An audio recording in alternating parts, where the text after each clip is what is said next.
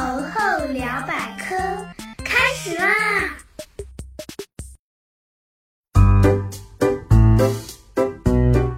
嗨，大家好，我是你们既搞笑又好学的大猴猴同学。大家应该发现了吧？猴猴最近两期节目发生了点变化。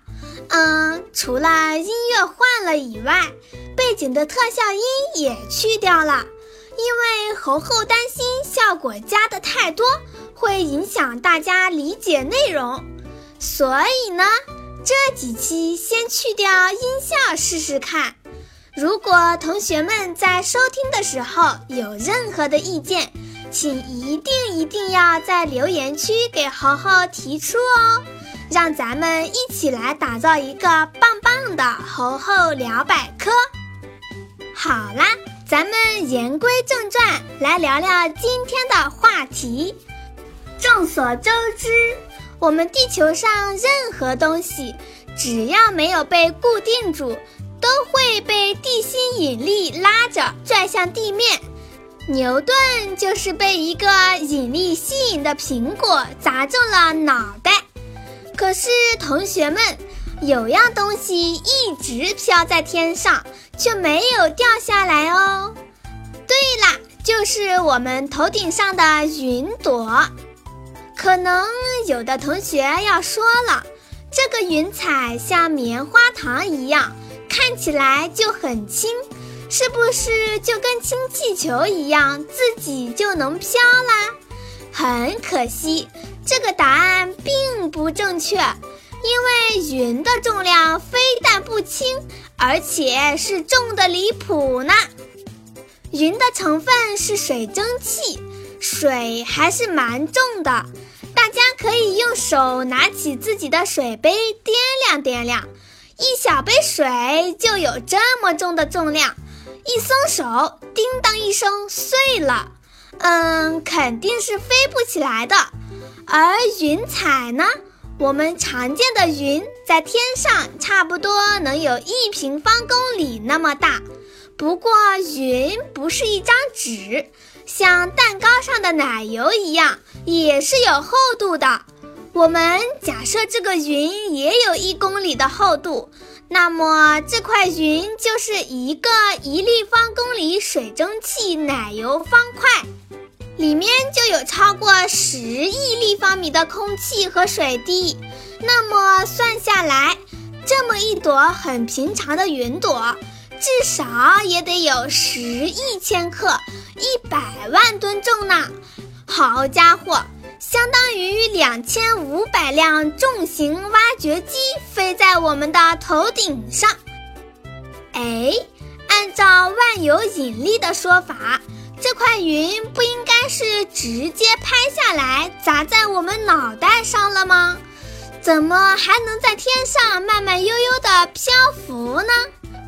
这得先从云的形成说起。当太阳照耀江河湖海，水面的温度升高，因为水面上的空气体积增大，密度变小。所以形成了一个上升的气流，上升的空气顺便也把水蒸气带到了天上，飞得越高越冷，终于水蒸气被冷空气降温，重新凝结成了小水滴，这些水滴聚集在一起就是云朵啦。那这些云为什么可以漂浮不掉下来呢？首先，云中的水滴很小，每个水滴直径一般只有二十微米，和灰尘微粒差不多。因为个头实在是太小了，所以可以在空气中漂浮。大家可以把云的水滴想象成面粉，如果你抓起一把面粉，呼的一口气吹过去。面粉会飞出去，在空中形成一团面粉白雾，慢慢的落下来。如果再抓起一把面粉，用力捏住手掌，把面粉捏成一个团，往天上一扔，啪嗒一声，这个面团直接掉地。同样是一把面粉的重量，空气可以托起小的面粉颗粒，但是没办法托起一整个面团的重量。云能漂浮在空中的第二个原因是，地面不断有暖空气向上推动云，使它继续漂浮。另外，云也比周围的空气更温暖，因为它们比周围的空气更能吸收太阳的能量，温度又让它能再努力爬升一下下。当然，不管云再怎么努力，也不会永远漂浮，还是会掉下来的。当云中的水滴密度变大。以至于水滴之间开始互相粘在一起，形成更大的水滴。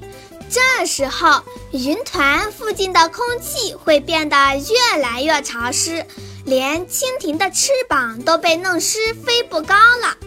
如果这时候你还站在外面思考云为什么不掉下来的问题，那么你并不会因此被云砸伤。